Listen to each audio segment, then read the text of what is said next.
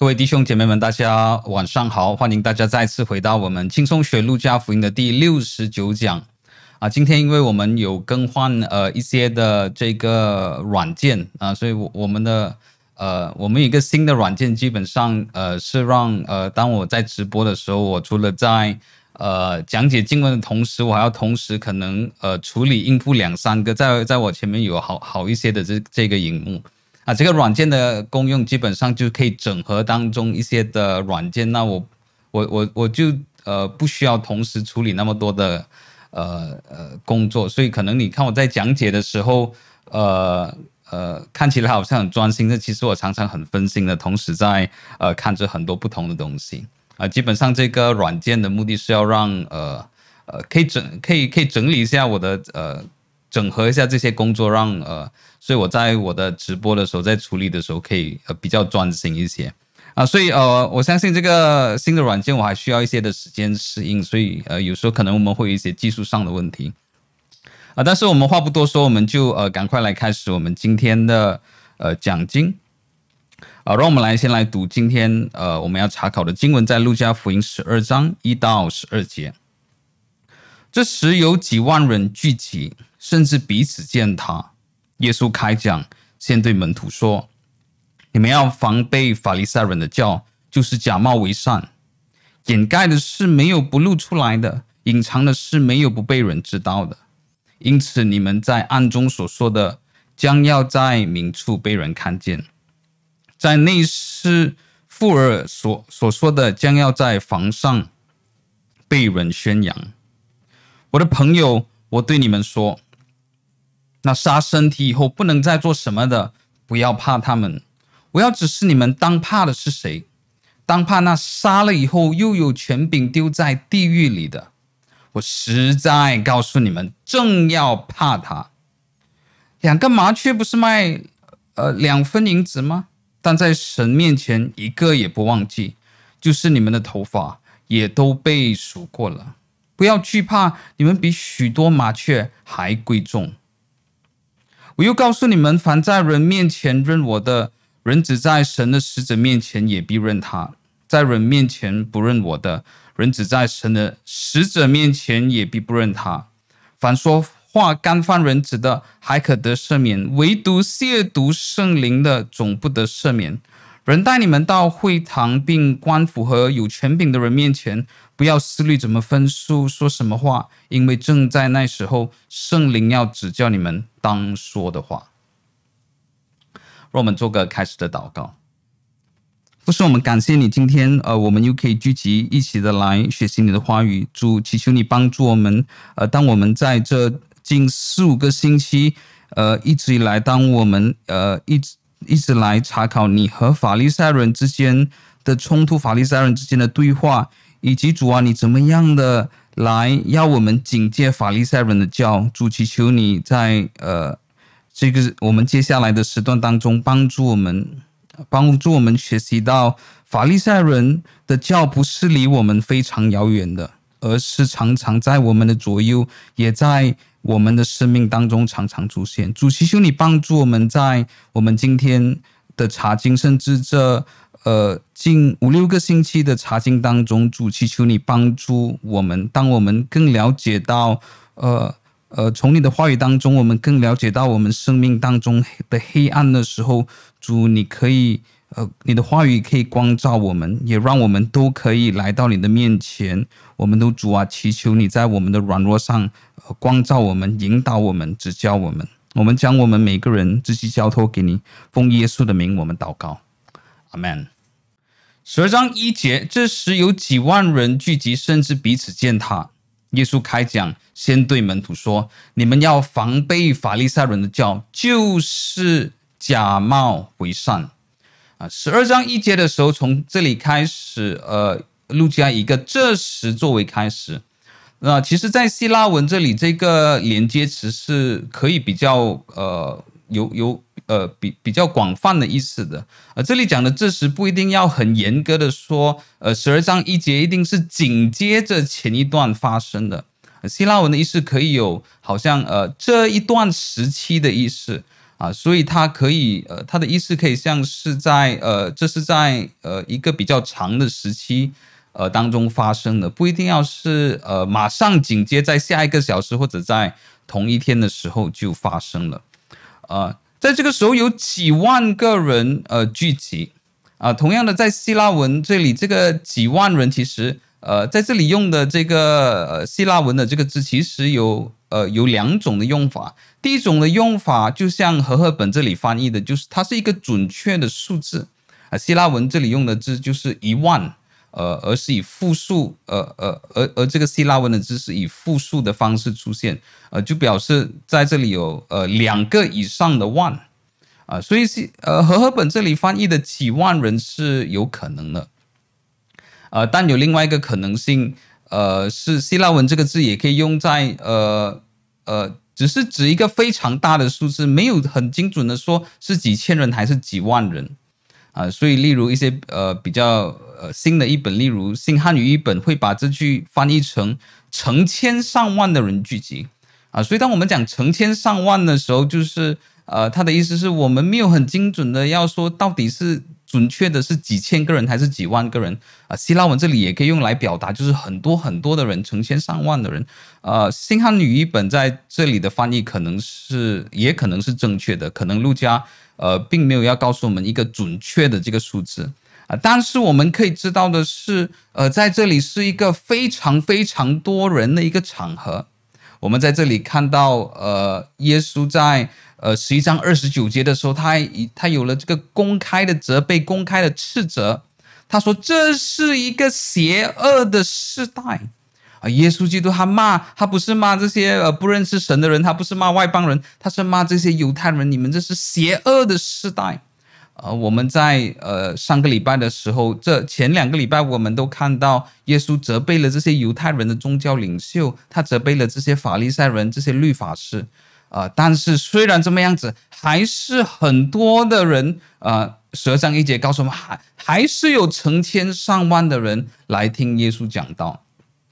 啊、呃，路加其实在这里没有给予这些的群众啊、呃，这些成千上万的人的一个评估，他没有告诉我们这些还还是很想要来听耶稣讲道是一件好事，还是一件不好的事情。啊、呃，路加没有在这里有一个评论，可能我们也不要多加以评论。那可能是一件好的事情，呃，可能是这些人发现到，诶，其实耶稣基督他责备的是有道理啊，他骂这些人是骂的有道理，所以他们很渴慕神的话语，所以想要来听更多啊，那是有可能性的，呃，也可能这些呃人也不一定是很正面的。呃，可能这些人来听到，就像我们很喜欢听八卦，我们很喜欢看有争议性的东西啊、当我们看到人家吵架或者看到有争议性的东西的时候，我们就想去凑热闹看一看啊、所以这也是有一个可能性啊、所以我们在这里的时候，呃，不马上下一个定论。陆家并没有呃在这里没有给给予我们一个评估，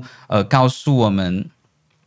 呃呃，这些群众到底是以什么样的态度来到。啊，但是我们在这里的时候是看到，在这个阶段的时候，耶稣呃是呃还是非常的是受欢迎的，他的他的讲道，他的聚会还是非常受欢迎的，成千上万的人来到，绝对不是一个夸大的数字。为什么呢？因为十二章一节，路加告诉我们在那个时候是那么多的人，甚至有彼此的践踏。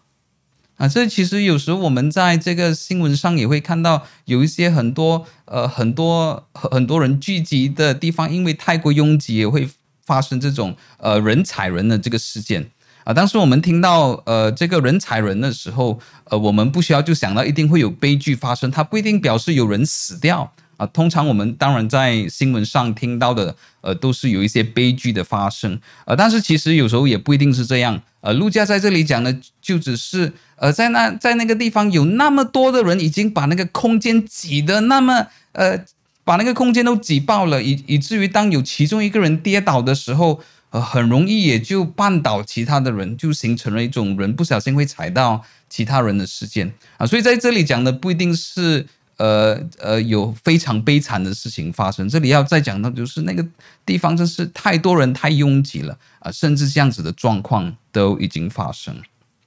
耶稣开讲，先对门徒说：“你们要防备法利赛人的教，就是假冒伪善啊！所以我们在这里看到耶稣基督是对谁发出这个警告呢？耶稣是在警告谁？你们不要像法利赛人，你们要提防法利赛人的教呢？耶稣先对门徒说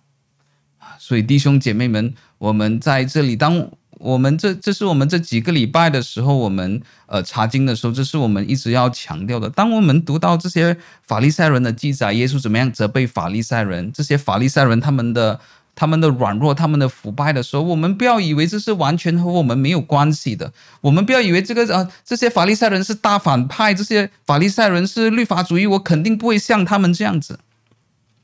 弟兄姐妹们，我们在这里看到，呃，这在圣经这里讲到，耶稣开讲，先对门徒说，先对门徒说，这个“先”呃，在希腊文当中真的有这个字。耶稣开讲，proton 对门徒说，他第一把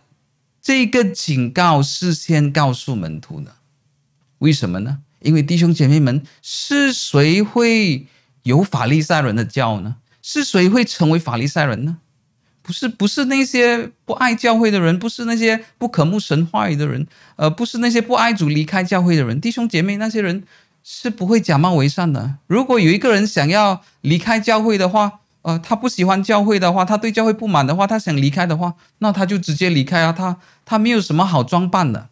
他就很大方的、很直接的说，哦，我不想再参加教会了，甚至他说我不想再相信神了，他不需要假扮的，他直接就离开教会了。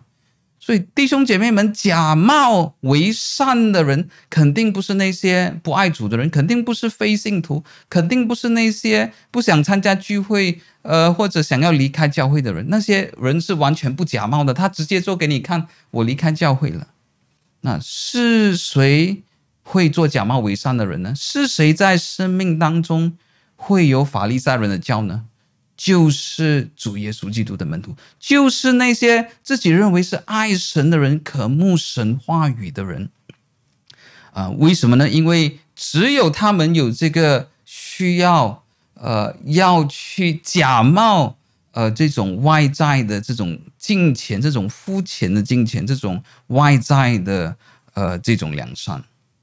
所以弟兄姐妹们，这是呃我们要。我们要警惕的，这呃是在这几个礼拜当中，也包括在今天，我们在看到耶稣对法利赛人的责备的时候，有时基督徒第一个的反应就认为啊，我肯定呃我已经没有遵守这些犹太人的传统了，我没有遵守这些呃安息日的这些条例，我肯定不会成为法利赛人。那不是的啊，事实上，呃。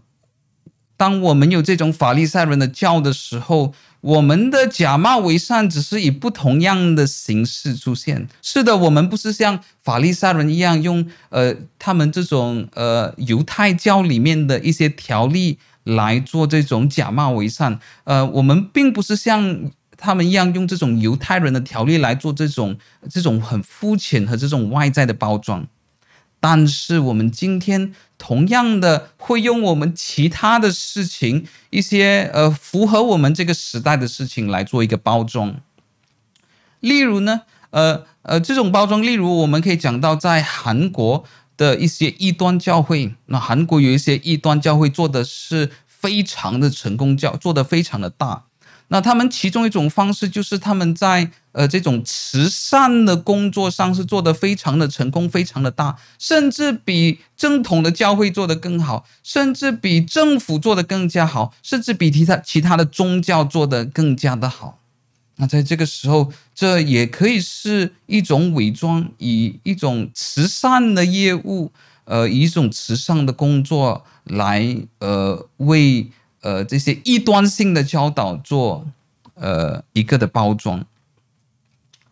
呃，或者在呃，如果就算我们不讲呃这些异端的教会，在我们自己的教会，甚至在我们自己的生命里面，呃，这种包装也会以不同的形式出现。我们会以繁忙的施工，呃，来包装我们自己的生命。当我们有很忙碌的施工的时候，我们做的很辛苦的时候，这种辛苦有时候也给了我们自己一种的满足感。这种辛苦也给了我们自己一种安全感啊！我我那么殷勤的服侍神，我那么努力的参加聚会，呃，那呃，我应该是安全的。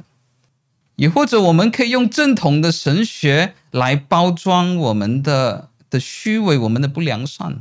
那弟兄姐妹们，我认为这个是有时候很多人有的，呃，也有有的一种错误的观念，就是当我们看到一个人，呃，他他的教导很正确，他的神学很正统的时候，我们就认为这个人一定是一个好人，我们这个人就认为一定，呃，就认为这个人一定是一个属灵的人，啊、但是弟兄姐妹们，我们要很小心，有时候有些人也可以用正统的神学来包装自己。来假冒伪善，呃，我自己就知道，呃，我自己就认识知道，有很多的人，他们的神学是很好，神学是很正统，教导是非常的正确，呃，但是他们是很骄傲的人，很嚣张的人，很自私的人，甚至有一些人是很邪恶的人，啊，这些人可以做怎么样子的包装呢？呃，例如当呃他们是呃以一种骄傲嚣张的态度来对待其他的人的时候。哦，他可以说不是，我不是骄傲，我是在传讲神的话语。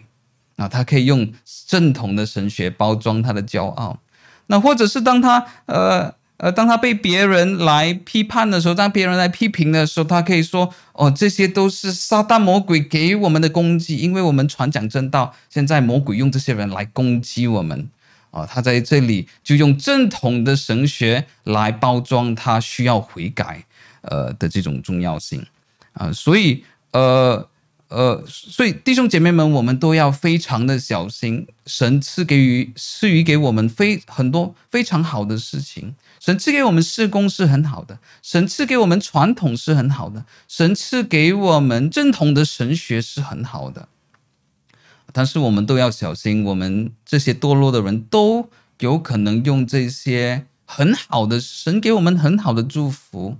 来包装自己的丑陋，包装自己的软弱，来包装呃自己的这个亏欠。所以弟兄姐妹们，这是我以我呃这个个人的经验、个人的观察给大家一个劝告。所以当我们在不管是在评估一间教会、评估一个教会领袖，或者只是评估一个人，可能你在在寻找伴侣啊，你要看这个人是不是适合做呃男朋友或者女朋友的。呃，我们千万不要只是单一的以呃某种的数值就认为这个人是很好的哦，不要我们不要认为哦，这个人讲道讲得很好，这个人的神学很正统，呃，他一定是好牧师，他一定是很适合做呃女朋友或者男朋友。那我们要很小心，不要因为某一种的特质就照单全收啊！求神给我们要有智慧，好好的去看，好好的去分析啊，免得我们做出这种。呃，错误的评估，所以弟兄姐妹们，谁可能是成为法利赛人呢？耶稣先对他的门徒说：“啊，你们要防备法利赛人的教。”啊，耶，呃，耶稣知道他的门徒啊，他们是在这一方面是特别的危险，他们。最可能掉入这种试探当中，所以谁可能成为法利赛人呢？啊，弟兄姐妹们，呃，包括你现在在荧幕前面观看这个节目的你，我可以很直接的告诉你，呃，你也是非常危险的群体之一，呃，你肯定是非常渴慕神的话语，所以你每个星期愿意花这一小时到一小时半的时间来观赏这个节目，啊，所以呃，那。那我我在这里可以很直接的说，那你是比在教会当中，呃，可能更多的会有更多的信徒是有更高的可能性，更容易做假冒伪善的人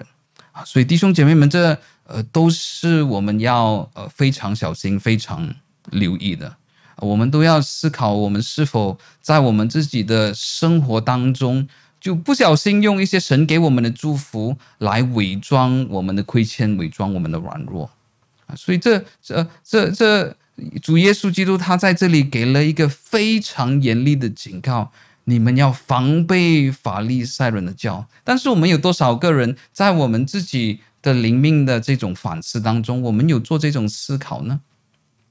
所以弟兄姐妹们，这这呃呃呃，这耶主耶稣给的这个警告，也是我们常常忽略的这个警告，呃，是更值得我们去呃用心的去做呃去留意去做一个反思的。哦，所以好像呃，我我我相信我曾经提到几次，我常常觉得这个呃，我们在呃基督教书局里面的这种礼呃这种礼品或者精品，呃，常常会有一些非常正面的一些话。我觉得呃呃，我我觉得这类型的呃这这类型的礼品或者精品呃当中的这出的这些经文或者这些句子，通常都太过正面了，太过一面倒了。那通常就是呃，神与你同在，或者你要刚强壮胆，然后我们就买了一个，可能挂在墙上，或者放在自己的桌子上。啊，我个人觉得我们需要有更多平衡性的呃这类型的礼品。我盼望以后可能有一些的书局，有一些的呃，有一些的商家，他们可能会出，你们要防备法利赛人的教啊。可能是一幅画，可能是一个牌匾，我们可以放在家里。有时可能不要太过正面，呃，有一些非常重要的这种提醒，呃呃，我相信，呃，我盼望可能在以后我，我呃，我们的基督教书局都有，呃，都有这样子的礼品。呃，甚至我可以说，当我们在讲到法利赛人的教，当我们在讲到这种假冒为善这种，呃，在这种的律法主义的时候。呃，有时候呃，可能在华人教会来说是比呃呃比西方的教会来说，可能是更容易发生的啊？为什么呢？呃，因为我们呃华人是非常的讲究传统，华人非常讲究辈分，非常讲究敬老尊贤。那我在这里讲的并不是这些事情是不好的，这些呃当然是很好的啊。但是我要带出的一点是，这些却。同时是很容易的来被滥用，呃，来呃在教会当中做一些的打压，或者在教会当中做一些呃呃呃呃以作为一些理由，呃来禁止我们做一些有分析性的思考，按照圣经呃的思考，按照圣经的来做决定。啊，所以耶稣他在这里的时候，他警戒他的门徒啊，这这个法利赛人的叫这一种假冒伪善啊，对他们来说是一个非常实际的一个危险，一种非常实际的危机，都是他们要提防的。十二章二节，掩盖的是没有不露出来的，隐藏的是没有人不知道的。那耶稣基督在这里警戒他的门徒说：“你们不要假冒为善。”那为什么呢？耶稣接着就给了一个非常实际的理由：为什么你们不应该假冒为善？那耶稣基督在十二章二节这里要用的就是一种比较成语式或者谚语式的说法，掩盖的是没有不露出来的，隐藏的是没有不被人知道的，所以你不要假冒为善。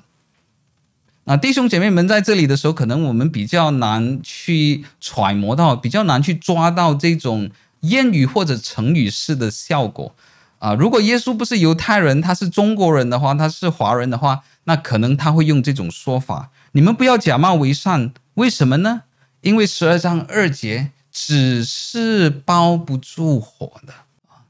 所以掩盖的是没有不露出来的。如果你有一个火，你用纸包着它。它不可能是不露出来的，不可能是不被人知道的，只是包不住火的。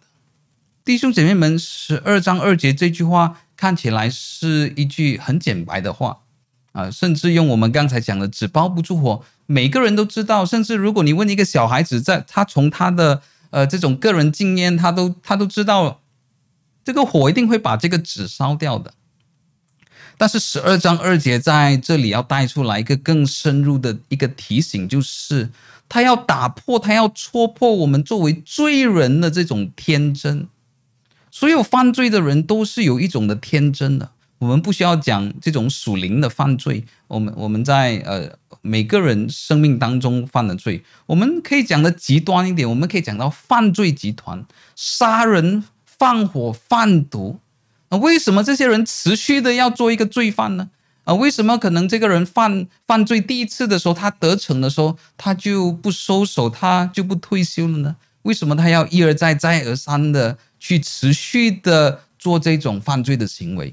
因为犯罪的人都有一种天真，而认为这我犯罪的话，应该是不会被抓到的。我够聪明，那我我我我够狡猾，呃，我犯罪是没有事情的。那弟兄姐妹们，有时候，呃，就算我们不讲这种的刑事罪，我们不讲这种杀人放火，呃，我们所有的罪人在我们自己的犯罪当中，也有一种天真的妄想。我们认为，哎，我犯这个罪，呃，对我来说，呃，对别人来说不会影响到其他人，对我来说也没有什么影响。我们每一个人都有这种的虚妄。主耶稣基督在这里的时候，他就。提醒他的门徒：你们不要做假冒为善的人，你们不要去演戏演出来，呃，用用这些虚假的事情来包装，好像你的生活、你的灵命生活完全没有事情。不是的，因为纸是包不住火的。你不要天真，你不要活在最终，以为呃，他对你的生活是完全没有影响。你不要以为没有人会知道你犯的罪，你不要以为神是纵容你，神完全不在乎。不是的，纸是包不住火的，掩盖的是没有不露出来的。你千万不要掉入这种犯罪的人有的这种天真，而是要带着悔改的心一直的过活。十二章三节，因此你们在暗中所说的，将要在明处被人看见；在内室妇儿所说的，呃，将要在房上被人宣扬。那在这里讲的就是在十二章三节的时候，这个假冒为善的人，他一定要尽他最大的可能来去做这种隐藏，做这种假冒为善。所以，呃，有什么事情的话，他要尽量在暗地里是做的啊。为什么要暗地里呢？那光线比较少，比较难被人看见啊。或者有什么，他要尽量在内室里做。那内室是什么呢？呃，内室就是比较里面的房间啊，在这里讲的就是这个是比较有隐私的地方，这个是比较私人的地方。啊，你可以想象，可能有时候，呃，如果你邀请朋友来你的家，通常你的朋友都会在外面的，呃，你的朋友可能会在客厅，你的朋友可能会在厨房，这是比较外面的部分。但是通常你的朋友不会进到这个内室，不会进到你自己的房间里面去，这个是最私隐的地方。通常这个客人也不敢进到你的房间里面去，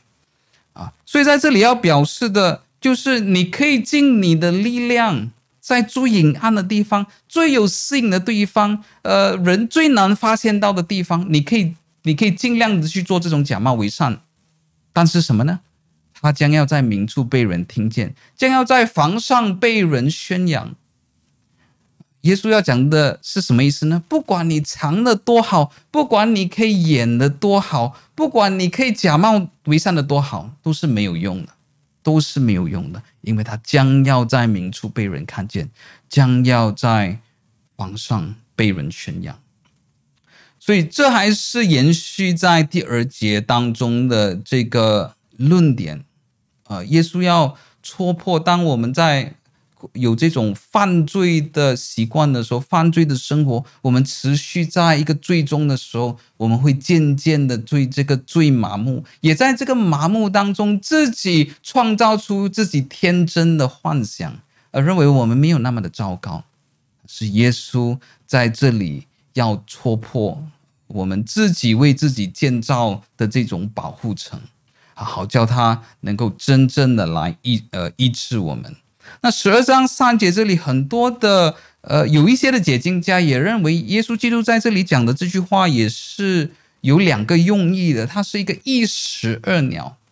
那为什么呢？因为在呃前段部分三节之前，在这里是对于假冒为善的责备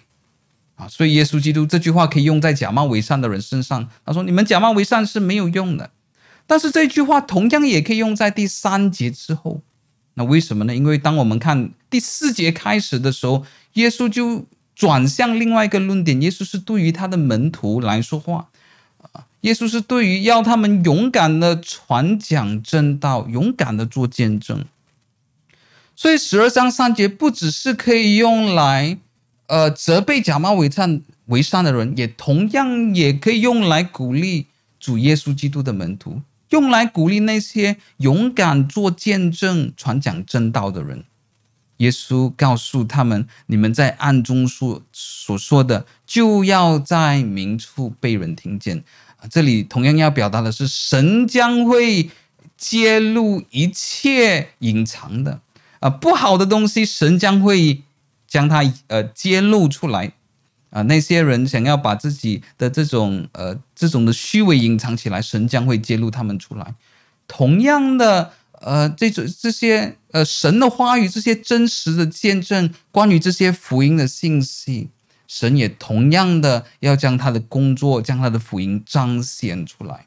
所以十二章三节是一种一石二鸟，它可以用来责备那些假冒伪善的人，也同时用来鼓励那些。做见证的人，传讲话语的人，他们的默默的耕耘，他们默默的做见证，默默的传扬福音，而神也要把他们的工作，他们所传扬的福音来彰显出来，来让更多人知道。十章四节，我的朋友，我对你们说，那杀身体以后不能再做什么的，不要怕他们。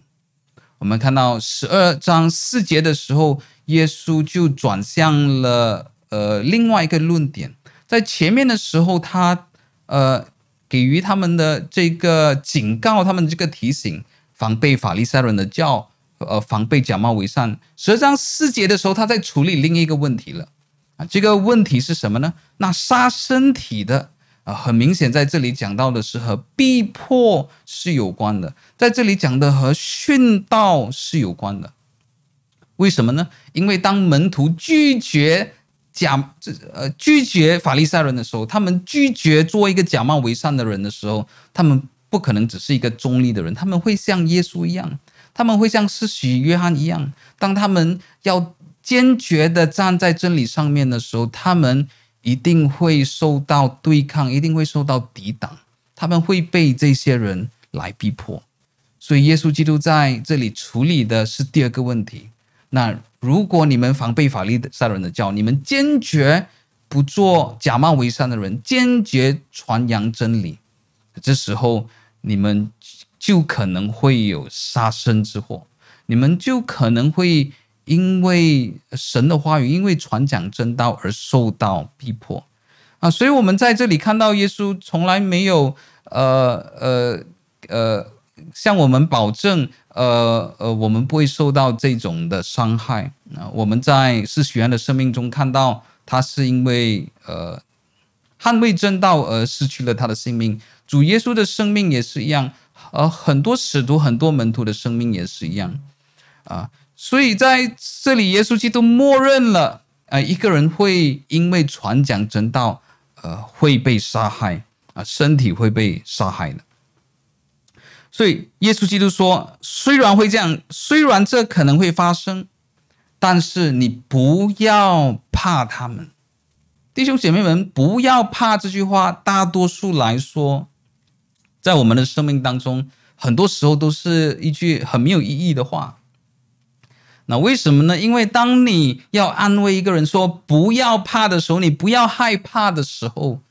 呃，如果这句话需要真的有效的话，呃，就表示你必须要有一个实际的方式，呃，来挪去这个人的害怕，来解决这个人的害怕。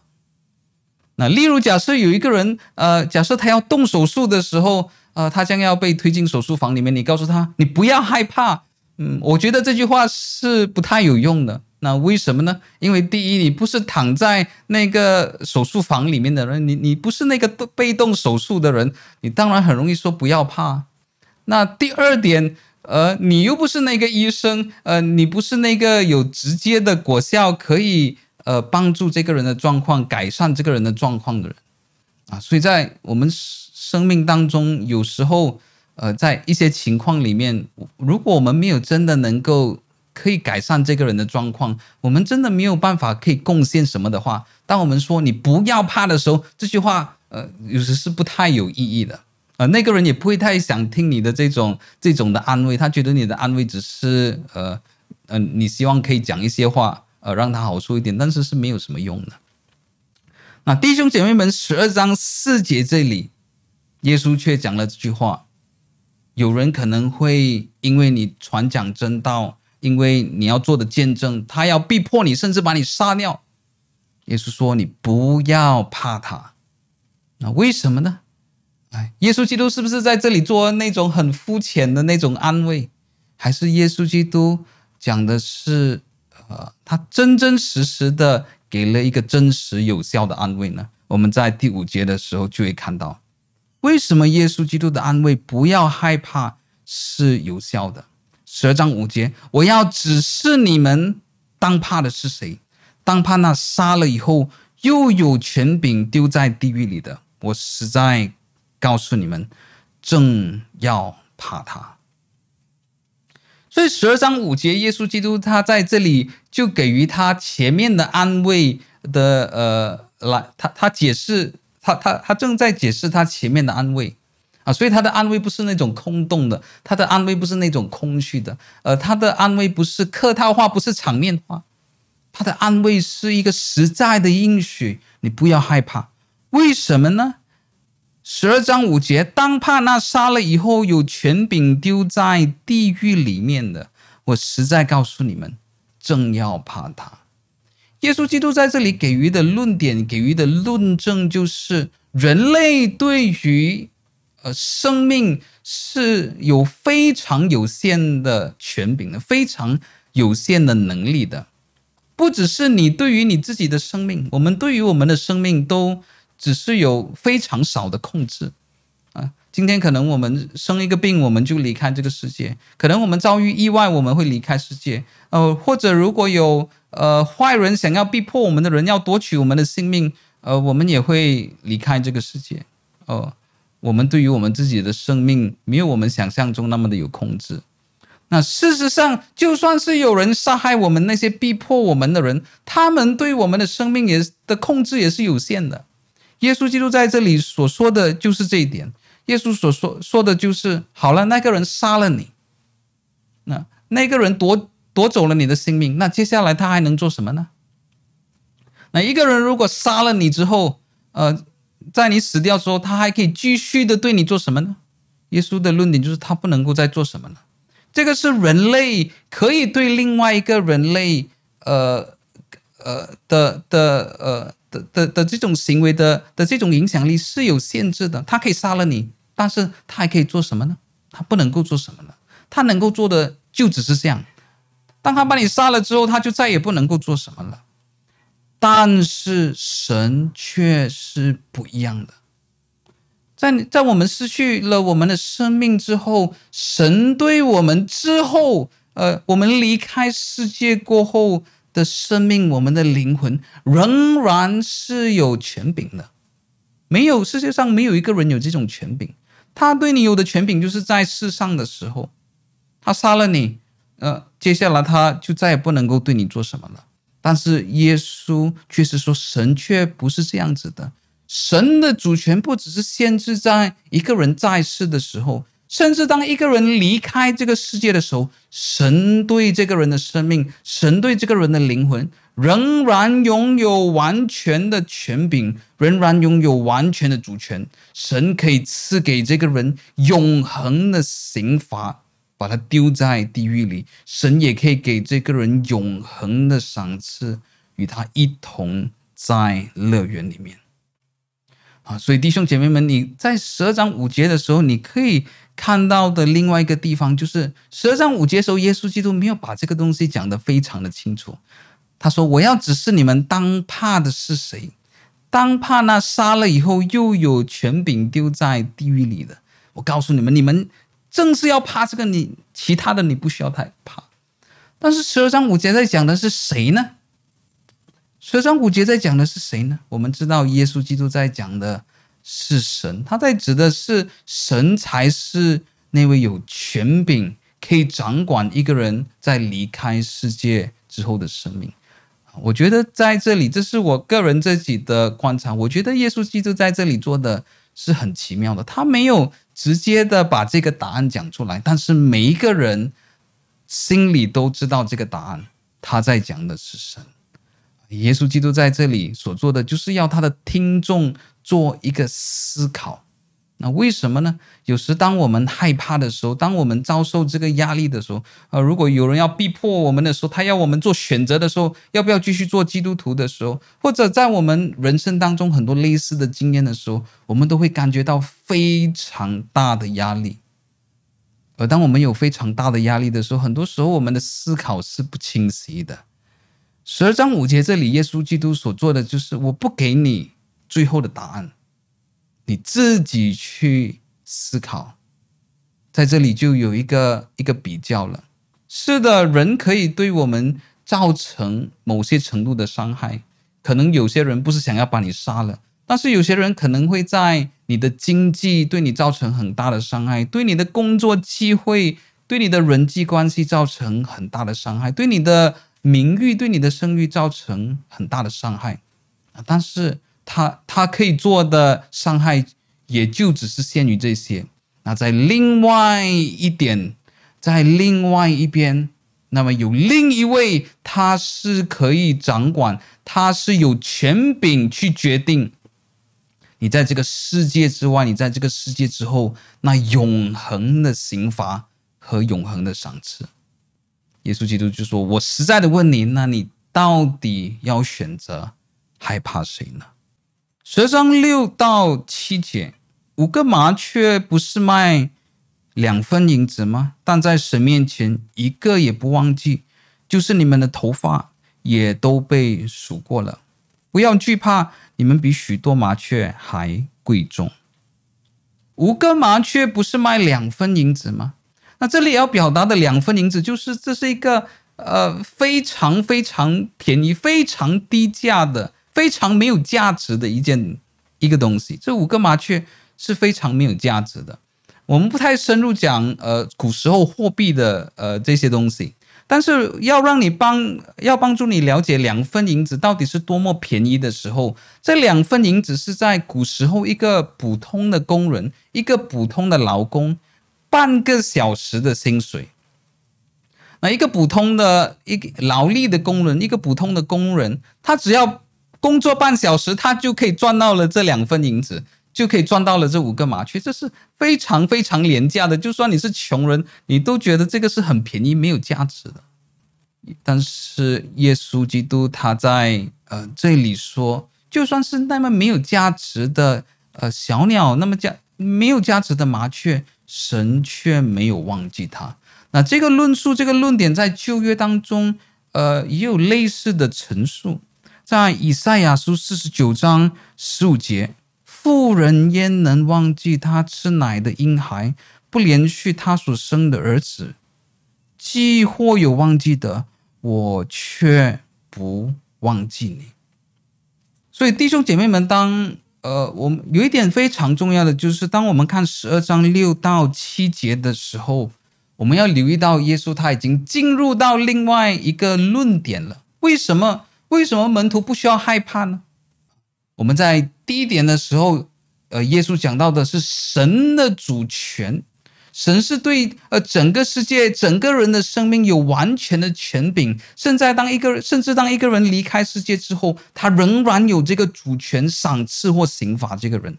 那前面的论点专注在神的主权上面，但是在第六、第七节，你看到呃这里讲的重点不是神的主权，第六到第七节讲的是。神与我们之间亲近的关系，神出于他的慈爱给予我们的爱护啊，所以呃，我们要在这里看到耶稣基督是在这里给了我们两个不同的论点。为什么我们不需要害怕呢？第一点讲到的是神的主权，第六、第七节在这里讲到的是神与我们的亲近 （intimacy）。这里讲到的是神对我们的这个慈爱，就算是很便宜的麻雀，神也不忘记，更何况是他所创造的人呢？所以弟兄姐妹们，这种神的主权啊，神呃，神的主权和神的亲近和神的慈爱，这两个神的属性不是我们第一次在这里看到的。呃，将这两个属性并列在一起，不是我们在十二章这里第一次接触的。啊，如果你还记得的话，这是我们在呃查考主祷文的时候，啊，这是我们在主祷文的第一句，我们就花了两个星期的时间，很仔细讲的。我们在天上的父，我们在天上的父，它不只是一个称呼。我们在天上的父，表达了出我们与神之间的两种关系。第一种关系强调的是，呃，神的呃超然性，the transcendence of God。我们在天上的父讲到的是，神是在天上，我们是在地下。神是创造主，我们是受造物。我们与神之间有一个非常大的差别啊！这个差别讲的是什么呢？神是在天上，我们的父是在天上，他对世上所有的东西都有完全的主权。他不像我们一样只有局部的掌控，他对这个世界是有完全的控制。只有这样，我们的祷告才有意义啊！如果呃，我们向一个神祷告，我们知道他没有完全的主权，我们。不知我们知道他不能够掌控一切，那我们知道我们对他的祷告不是完全有意义的，因为我告诉了你，你也不能帮上什么。我们在天上的父，这个在天上强调了神的主权、神的超人性，但是我们在天上的父父亲的这个形象却强调了亲密性啊，这这两点的并行是很重要的。因为当我们看到神的主权的时候，它有一个负效果，我们会觉得啊，神是高高在上的，神怎么会在意我这个很普通的基督徒呢？或者世界上有千千万万的基督徒，神呃可能会听一些可能牧师的祷告，或者比较虔诚的人祷告。那么这种默默无为的人，神怎么会聆听我的祷告呢？有时当我们知道神的超然性、神的伟大、神的主权的时候，我们会觉得神。离我们非常的遥远呢，神会听我那么普通的祷告吗？但是我们在天上的父，这个父亲的形象、父亲的关系，强调了这种亲密。是的，虽然他是高高在上，他是全能的创造主，但同时他也是我们的父亲，他是对我们有非常大的慈爱，非常大的怜悯。所以弟兄姐妹们，这种呃。神的主权和神的慈爱的并行性是非常的重要的。当我们只强调亲密不看神的主权，或只强调主权不看重我们与神的亲密的时候，我们的属灵状况都会掉入一种极端，都会有一种的偏差。同样的，弟兄姐妹们，我们在神面前的信心也是一样。这就是我们在路加福音十二章这里看到的。耶稣基督说：“你们不要惧怕，你们不要害怕，你们要有信心。为什么呢？耶稣基督还是在用同样的一个论点。前面的一个部分讲到，你们要怕的是可以呃在地狱里面刑罚一个的。这里讲到的是神的主权，但是第六、第七节在这里同时讲到，不只是神的超然性，不只是 transcendence of God。”不只是神的主权，也是神的慈爱，因为神像一个天父一样，呃，神像一个父亲一样，他是非常爱我们的。弟兄姐妹们，我们又再次的回到了这个，呃，这这个主题啊，神的主权和神的慈爱，我们在天上的父的这呃的的这个重要性啊，这是我们在之前强调的。呃，我们在这里还是可以复习一次，呃，这是呃一个非常困难的功课，呃，也是我们要尽我们一生的力量去学习的。我们要了解到神的伟大，神的荣耀，以至于我们会愿意追求他的荣耀，追求他的喜悦，胜过世上这些比较小的荣耀。但是我们同时知道神。不只是高高在上，呃，他同时也是他的临在性，他与我们同在，他在我们的顺境逆境、我们的痛苦当中都与我们同在，因为他也是爱我们的父啊啊！这是呃，当然我们要在这里，这是讲讲起来，这是非常的简单。但是如果我们要过一个祷告的生活，呃，我们要过一个有信心的生活，我们要过一个不惧怕的生活，我们要一个不为明天忧虑的生活，同时了解神的主权和神的慈爱，是非常关键的一点。十二章八到九节，我又告诉你们：凡在人面前认我的，人子在神的使者面前也必认他；在人面前不认我的，人子在神的使者面前也必也必。不认他，那所以耶稣基督在之前的时候讲到门徒，呃，可能他们会呃遭受逼迫，他们可能会殉道。那耶稣基督在十二章八到九节的时候，他就给了一个最实际的例子。你说，呃，当这些门徒遇到逼迫的时候，一个最常见的情景，一个最常见的例子就是什么呢？啊，这些人在被逼迫的时候，他们被威胁的时候，可能他们呃就会呃给予一个呃呃给予一个机会。如果你愿意不认耶稣的话，我们就把你放走啊；如果你愿意不再做基督徒的话，我们就饶了你的命啊。呃，这个的确在教会历史当中呃出现啊，所以耶稣基督在这里可能他。就呃知道这个是呃在他的门徒当中很多人可能他们都会遇到的一个状况，所以当耶稣之前一开始的时候讲到的是普遍的讲到所有类型的逼迫，但是第八到第九节的时候，他要特别的在讲他们当中很多人都会面对的一个情况，就是他们呃被给予这个机会来做一个选择，你到底要不要来？呃，你要认耶稣，还是来否定耶稣？那耶稣基督在这里说：“凡在人面前认我的，人只在神的使者面前也必认他；在人面前不认我的，人只在神的使者面前也必不认他。”而这句话是什么意思呢？是不是在讲耶稣基督是很霸道呢？他是不是在恐吓他们？啊！你们不认我啊，你看以后我会不会报仇？你不认我啊，以后我有机会我也不认你的。你不认我的话，有朝一日我一定会报仇的。耶稣基督是不是用这种报仇恐吓的语气、呃、来恐吓他们呢？不是的，呃，在这里我们不应该从这个角度来解读、来读耶稣所讲的呃这句话。耶稣基督要在这里表达的就是他们是否愿意承认，呃，他们是基督徒，他们是否愿意承认他们是耶稣的门徒。不只是呃一种朋友之间的关系，不只是一个个人之间的关系，而是和神有关的。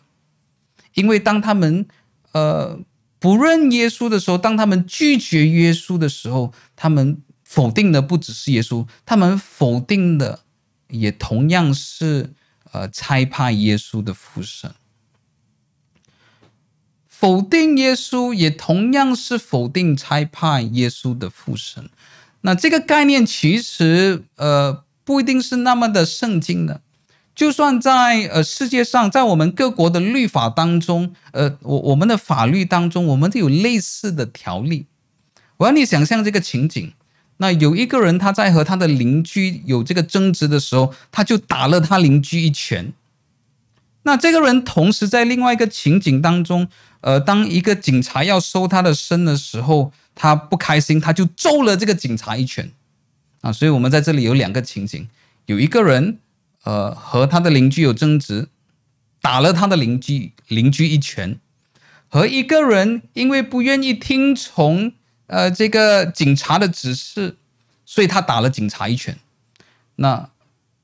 弟兄姐妹们，我们在这里有一个问题：那这个人同样打了两个人一拳。那是否表示在这两个情况当中，这个人的刑罚是一样的呢？打一个邻居和打一个正在执行警务的一个警察，他的罪行是否是一样的呢？那在世界上大多数国家的法律当中都不是呃，当你打一个普通的人和打一个正在执行呃他他的工作呃呃正在执行工作的警察啊，是有不一样的刑罚的。那当你打这个警察的时候，你的罪呃是更加的大，给你的刑罚是更加的大的。为什么？你说这两个人不都是同样的一个人吗？不都是普通人吗？不是的。因为当你打这个正在执行工作的警察的时候，你攻击的不只是这个人，你攻击的同样是他带着的这个权柄。就因为这样，你的国家的法律、你的国家的政府，他们就呃制定，当你攻击这位警察的时候，你应当受更重的罪啊！你应当这是这应当是更重的罪，这应当是一个更重的刑罚。为什么呢？因为在这个人的身上有从上头而来的权柄。弟兄姐妹们，十二章八到八到九节这里，耶稣基督不是在以一种恐吓性的方式去恐吓他的门徒，不是的。耶稣基督在讲的是：你们认不认我？呃，你们认不认我？你们认不认耶稣？呃，你们认不认是耶稣的门徒？呃，不是。一种单纯的个人关系，而这是和从神而来的权柄是有关的。所以你不要以为这只是朋友之间的打打闹闹，不是的。因为当你们承认我，当你们否定我的时候，都表现出你们是否看到神在我身上加于我的这个权柄。当我们看到十二章八到九节的时候，可能我们可以问一个问题：那在这样子，呃，如果是这样子的话，那我们要怎么样去评估彼得，呃的过去呢？啊、如果我们对圣经有一些了解，我们都知道彼得曾经三次不认主，啊、那你说，呃，如果彼得曾经不认主的话，那是不是表示他没有救恩呢？他是否是得救的呢？呃，所以呃 d a r r b o o k 在他的注释当中给予了一个很好的这个分辨。他讲到有一些人，呃，是他们在他们的生命当中，可能真的在这种呃生命危险的状况当中，可能曾经的否认主。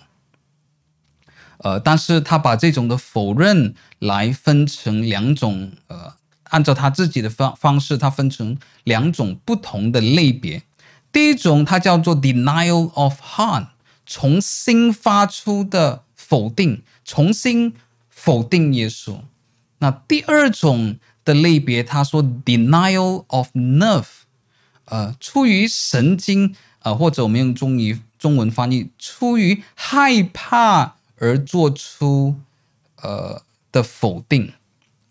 那他给的例子就是，呃，彼得他曾经三次不认主。但是他说，彼得的这种不认耶稣，比较是属于这种出于出于一时害怕而否定耶稣。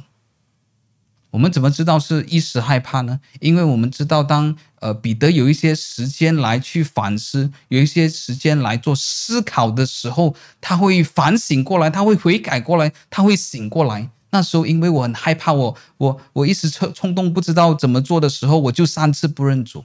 但是当他醒过来的时候，他信心得到坚固的时候，我们在使徒行传的时候看到，当他再次遭受威胁的时候，他再也不是那个否定耶稣的人。就算当他站在会堂当中，当他被在这个犹太会堂的人呃来恐吓的时候，那彼得在呃那一次的失败之后，他就已经成为一个很勇敢的人，他就坚决的，就算他被。被鞭打，被关进监牢里面，呃，被钉到十字架，他自己都已经坚决的承认耶稣，他坚决的持守他的信仰。所以 d a r r l b o n 会把彼得的这个案件分成，他不是从心底来否定耶稣，他只是因为一时害怕，denial of nerve，因为一时害怕，所以他否定耶稣。但是当他有一个时间可以反省、可以沉淀一下的时候，他会说：“哎。”那时候我我太冲动了，他他重新立志要来跟随主。Darrell Bock 在他的注释当中给了另外一个例子，就是犹大，就是加略人卖出卖耶稣的这个犹大。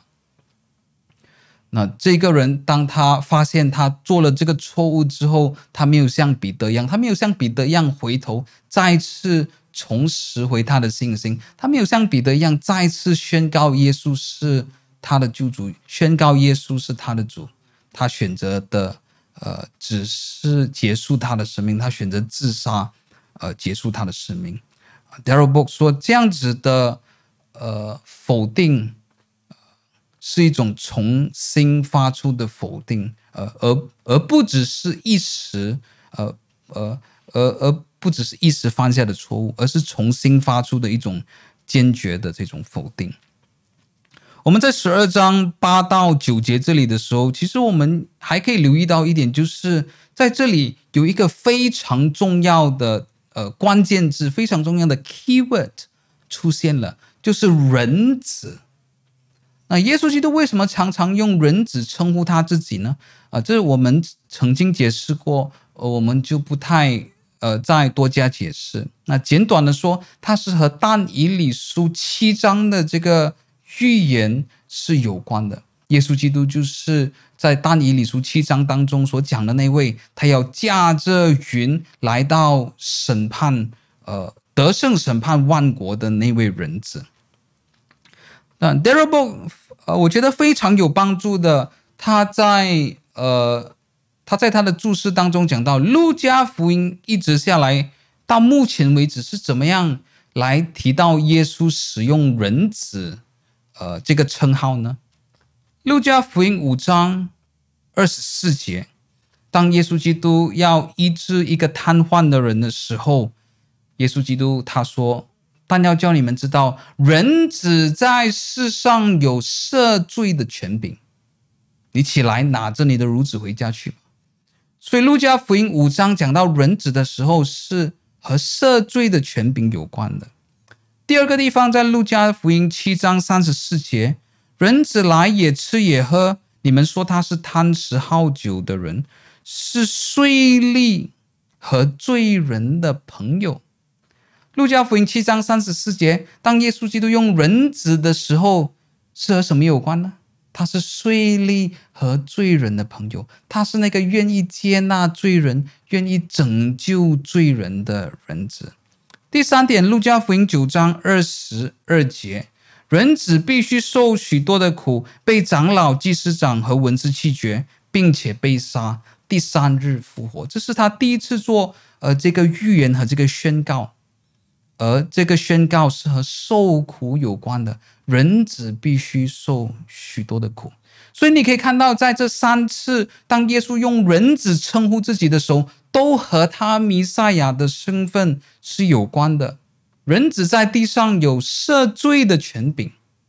啊，这个人子和他有赦免罪的这个权柄是有关的。第二点，人子是税吏和罪人的朋友。他是来寻找拯救罪人的。第三点，人子是必须受许多的苦，被长老、文士、祭司长弃绝。他是一个受苦的仆人，他是受苦的弥赛亚，他是一个受苦的君王。第四点是我们在路加福音十二章八到九节的，这里的人子又是在强调哪一方面呢？我又告诉你们：凡在人面前认我的，人子在神的使者面前也必认他；在人面前不认我的，人子在神的使者面前也必不认他。这里强调的就是人子有审判的权柄，人子在审判当中，末日审判当中的地位。啊，所以当我们一直看下来的时候，呃，这个人子能够赦罪。呃，人子在审判当中的权柄，人子拯救罪人，人子必须受苦，啊、这些都可以呃一直的连接到和呃大尼理书七章啊、是有关系啊、这些是呃如果我们有机会可以上基督论的时候，我们会看到它背后是呃非常的丰富的。路加福音十二章十节，凡干犯人子的。还可赦免，唯独亵渎圣灵的，总不得赦免。呃，路加福音十二章十节这里，呃，这个唯独亵渎圣灵，总不得赦免。呃，这一节经文可以算是在呃新约圣经其中一节有相当多讨论、相当多辩论的呃一段经文。耶稣在讲的到底是什么呢？什么叫做干犯他还可以得到赦免，但是干犯亵渎圣灵的话就不能赦免？这里指的这种不能够被赦免的罪到底是什么样的罪呢？那我们在这里，呃，只是一个非常简短的方式，呃，来解释这节经文。例如，Darrell Bock 在他自己的注释当中就列出了五种不同的观点。那他在这些观点当中都有做一些的呃评论，呃，但是碍于可能我们在时间上面的限制，呃，可能我只讲出他认为呃最适合的、最有可能的，也同时也是我自己呃非常赞同的一个观点。那这里指着亵渎圣灵的罪是得不着赦免，是什么意思呢？这是否表示有一个当有一个人活在世上的时候，他呃他会不会不小心做错了某件事情，或讲错了某件事是呃做错了某件事情，或者讲错了某句话，以至于这个人在世上的时候完全没有得救的可能性呢？呃。在十二章十节这里指的很可能不是像我们刚才提到的一刹那间或者在某个时刻的错误，不是在一个时刻，在一个刹那间，在一个 instance 的一个错误。那这里讲的亵渎圣灵是什么意思呢？我们可以以一个呃呃一个非信徒的情况来做一个思考。那呃，圣灵，呃，圣灵在呃一个非信徒的生命当中的工作是到什么时候才结束呢？啊，呃，圣灵对于一个非信徒的工作是到什么时候为止呢？啊，就是当他在世呃，当他在世上的时候，他呃整个生命都是圣灵。呃，可以在他生命当中工作的机会，但是当这个人离开世界之后，圣灵就不在这个人的生命当中工作了。圣灵在这个人的生命当中工作就结束了，不管这个人是愿意信主或者抵挡圣灵，呃，那在呃呃这个人呃离开世界之后，那他就再也没有这个机会呃可以信主了。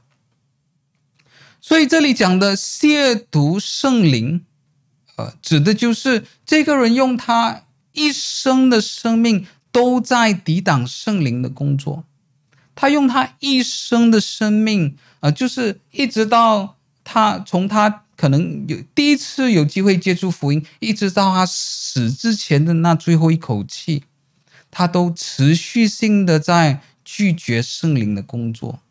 啊，所以当他到死的时候，他都不愿意成为基督徒的时候，那他的罪就再也没有得到赦免的机会了。当一个人如果他是非信徒，他离开世界之后，你不能够呃，可能用其他宗教的用语，你你你不能够为他超度，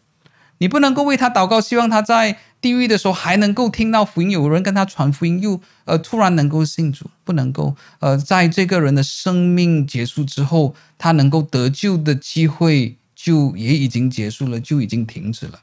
所以这里讲到的亵渎生命，不是一个人在呃生命当中的某一刹那、某个时刻拒绝圣灵，或甚至是侮辱圣灵，不是的。其实我们在我们的生命当中。呃，可能都听过类似的见证，我们都听过有些人说：“哎，我以前非常呃排斥基督教的，我非常抵挡基督教，我甚至侮辱基督徒。”啊，但是呃过后我却悔改了。所以这些人在他的生命当中，他有一些的时刻，有那一刹那，有一个 instance，有那一个时刻，他是抵挡基督，他是抵挡基督教的，他是抵挡圣灵的，但是那只是一个时刻。不是一整个生命，in an instance, not in totality，在一个时刻，而不是一辈子。呃，但是当圣灵一直在这个人的生命当中工作，但是这个人却在一个整个生命当中，一整个生命当中都拒绝圣灵的工作，都抵挡圣灵的工作的时候，当他呼吸最后一最后一口气，当他死掉的时候，当他离开世界的时候，他的罪就再也没有得到赦免的机会。所以，呃，有好些解经家都认为，这里讲到的亵渎圣灵的这种不可赦免的罪，不是一个人在某个事上用一刹那能够犯的罪，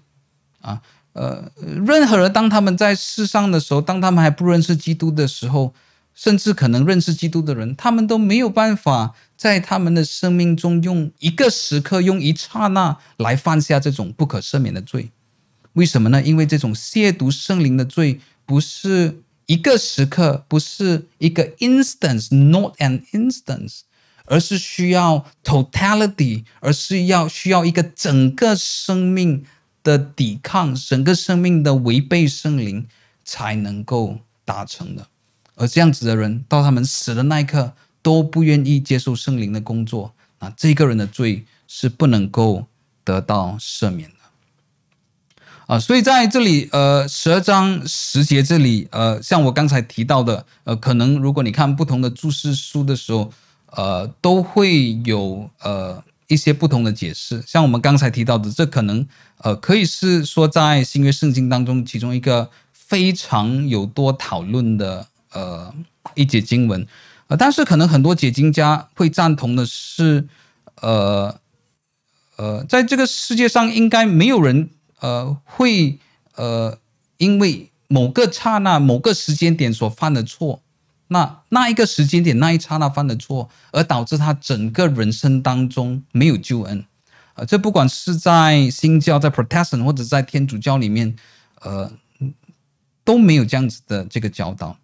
啊。所以我非常呃赞同 Darrell Bock 这里的这个分类啊，这里的的的分类当中的一个。的的一个重点是我们刚才一直提到的，呃，一个关键字，一个 keyword 啊，就是一个 instant，一个时刻和 in totality，呃，一整个生命，一整个生命的对抗的差别啊。所以十二章十节在这里讲的不是某个人在某个时刻做的这种抵挡，一一个人在某个时刻当中不能够产生出这种呃不可以赦免的这种罪。不走抵挡的罪啊，但是一个人可以在他整个生命当中，他这样持续性的抵挡，一直在他离开世界之后，那他都不愿意接受的话，那这就是一个呃，用他整个生命拒绝圣灵的罪，这种亵渎圣灵的罪，就让他不能够得到赦免。十一到十二节，人。带你们到会堂，并官府和权柄的人面前，不要思虑怎么分数，说什么话，因为正在那时候，圣灵要指教你们说的话。而耶稣真的是很明白这些人的担忧，很明白这些人的担心。啊，为什么呢？因为前面耶稣基督他讲的是什么呢？他讲的是，如果你们死掉之后，你们也不用怕，神会赏赐你们，神你们会和神在乐园里面。啊，这些人说啊，我知道，我知道，我知道，我死后我会和神在一起。但是，呃，我在受苦的当儿呢？我在受苦的当儿，神会不会帮助我？我知道，如果我受苦之后，神会帮助我，神会赏赐。但是我在受苦的当下，我正在被逮捕，呃，我正在被审问的时候，神会不会帮助我呢？啊，所以十二章十一到十二节，耶稣基督讲的啊，非常的清楚。神不是在你受苦之后啊，补偿你一点，不是只是这样，而是在你受苦的当下，神也与你同在，神的灵也与你同在。啊，神的灵。会教导你，当你被指控的时候，当你被审问的时候，神的灵也亲自给你智慧，怎么样的作答。啊十二章十一到十二节在这里，其实耶稣基督就讲了非常的明白，非常的清楚。耶稣基督在这里是对他的门徒讲的。耶稣基督说：“你们是要做我的门徒吗？”那么你们首先要接受这个事实，在这一个时刻的时候，这种大规模的逼迫还没有开始，啊，呃，在目前为止，呃，这种法利赛人的攻击很多只是指向耶稣基督自己，有时候可能针对他的十二个门徒，但是大多数只是指向耶稣基督自己，我们在使徒行传的时候会看看到这种大规模的逼迫也会临到他的门徒身上。但是十二章十一到十二节的时候，虽然还没有发生，耶稣就预先讲清楚了，他就预先讲清楚了跟随他的代价。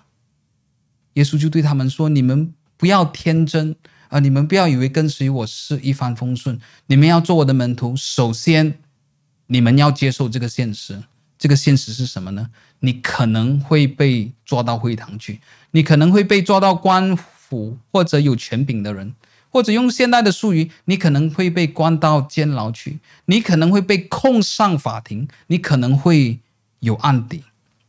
啊！但是就算……在你痛苦的当下，在你受苦的当下，在在你被审讯、被羞辱、被质问的当下，呃，耶稣基督再一次强调神给他们的应许。耶稣基督在这里一点都没有想要美化这些可能呃我们会遭遇的困难，我们可能会遭遇的逼迫，但是却是在这一些的苦难当中，神给他的应许，神会眷顾我们。就连我们的头发，他也数算过。就在当下的时候，圣灵要指教你们当说的话。所以，弟兄姐妹们，每当我们读到呃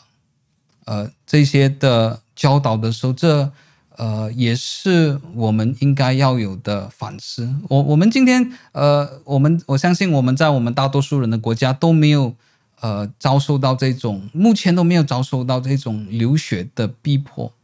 但是我们可能还是基于不同的原因，可能我们在我们的家庭当中，我们在我们的职场当中，我们的学校，我们的朋友圈当中，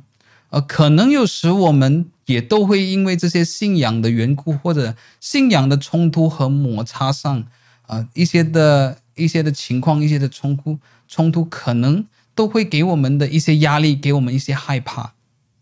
路加福音十二章这里，主耶稣基督给我们的劝勉，给我们的呃这个鼓励，也同样是非常的有效的。事实上，除了主耶稣基督讲的这一点之外，呃，当我们可能面对一种逼迫、一种攻击，可能遇到的这个压力之外，我会说，在可能在我们现在分享信仰的这个过程当中，我们有的另外一个压力就是我们不懂得怎么样回答别人的问题。啊，我个人会认为这呃这这这种是一种比较容易解决的害怕，比比较容易解决的紧张。那为什么呢？呃，这我我觉我觉得这是有一点可惜的。今天在华人教会当中。呃，我们在很多神学界不同的领域，呃，我们现在都有很多华人的神学家，他们都是，他们也是一个，呃，呃，他们在神学的这个造诣上面，神学的成就上面，都可以和比西西方很多的学者来媲美，呃，但是可能我会觉得，在华人教会今天我们还缺少的一点，就是特别在呃护教上面，呃呃，能够帮助。呃，平信徒来传福音，来捍卫真理的道。那在西方世界当中，有很多的这些呃很有名的护教家、哲学家，呃，他们都有很参与在这种公共的辩论当中。那这些神学家可能他们会到一些的大学，呃，他们就会和一些的无神论者，呃，或者一些其他宗教的人，他们会有一些公开的这些辩论。啊，这些辩论都可以帮助一些很多在信仰疑惑上面的人，呃，可以解决他们的一些疑问。同时，对于基督徒，呃，当你看到这些辩论的时候，你对传福音也会比较的有信心。那为什么呢？你会发现到，哦，原来每次别人问的这个问题，原来这个问题是那么的脆弱，那么容易，那么容易的回答。呃呃，那个答案原来是呃。那么的强而有力的，那我个人认为这个是在呃，这个是在呃华人世界当中，在华人教会当中还是非常缺乏的。相反的，在英文呃呃在西方的教会当中，这却是相当普遍的。那如果你有兴趣的话，可能你可以看当中的其中一个人，他是一个非常精湛的辩论手，也是呃，一位非常有名的这个哲学家和护教家，呃，叫做我在这里写下来，就是 William Lane Craig。呃，所以 William Lane Craig，呃，他他本身是一位大学的教授，他也做很多研究，呃，他也写一些非常非常困难的理论，呃，其中一个非常有名的是他，呃，是他，呃，可以说从他开，呃，不算是从他开始，但是是他整合的，呃，一套论述叫做 Kalam Cosmological Argument 来证明神的存在。的的一个理论，但是他所做的一个非常有帮助的工作是，他常常在这种公开的辩论当中，以非常浅白的方式来捍卫基督教，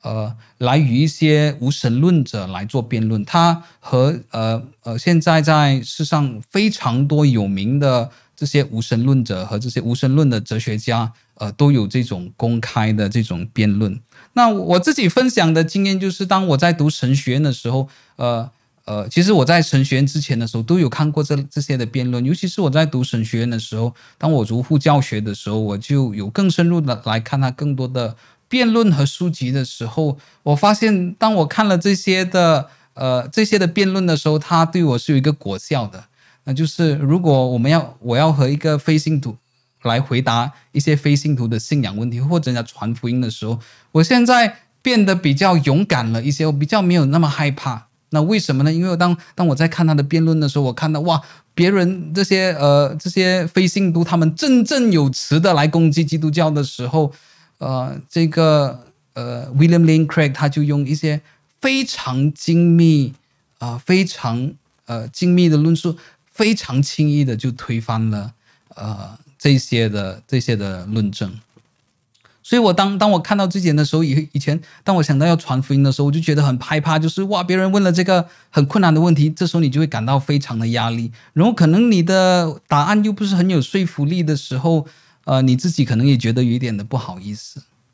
啊。但是我在这一方面，呃，这一方面的顾虑可以消除。William Lane Craig，呃，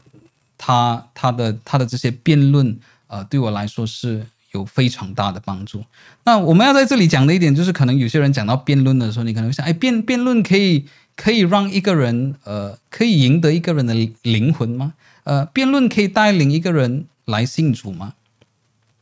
那呃，有时候当我们讲到辩论的时候，我们会想到的就是两个人正在争吵这么样子。呃，但是比较学术性的辩论是比较呃比较专业的，比较不再不再像吵架。呃，而是呃以呃证据的方式，以论述的方式，呃来证明我的论点是正确的。啊、呃，像我刚才提到的在，呃我我在我自己的知在在在我知道的范围里面，我觉得我呃我我呃我没有弄错的话，呃今天在呃华人的神学界、教会界，没有像呃接近像 William Lane Craig 一样的。呃，人物，我们今天呃，华人教会已经兴起了非常非常多很有才华的青年神学家，在各个领域都非常的杰出啊、我觉得这一点可能还是呃蛮可惜的。呃，这呃呃，所以如果你在呃英文的听力呃呃还还可以的话，或者你可以看一些字幕的话，你都可以在呃看网上的的一些辩论，呃，你可能也会得到很大的帮助。啊，所以呃呃，那我讲到这一点，就是其实，在我们要传福音的时候，呃，我们会，我们的紧张，我们和我们的害怕是有很多不同的层次的。那有一种层次的确有时候，呃呃，是出于呃人对基督教的抵挡，但是我觉得也有另外一个层次，就是我们自己对于呃技巧上面的。呃，技巧上面的不熟悉，呃，我们要怎么样开始呢？我们用什么论述呢？我们要怎么样回答问题呢？呃，我们要用什么样的对话方式让觉让人觉得我们是在邀请这个人，而不是在做好像在做直销或者呃想要可能用一个呃可能外人常用一个比较贬低的方式，是好像在和人家传教呢？啊呃，我我相信在这些呃这些的资源。仍然是在华人教会非常的缺乏的，我当然希望在呃日后的日子，如果呃我们有机会的话，呃我们的新事工 Edu Bible 也可以呃呃呃来制作一些类似相关的呃一些的课程。那我们今天的直播就到呃这里了，非常谢谢大家今天的观赏。呃，我们下个星期同样时间同样播到，我们再见。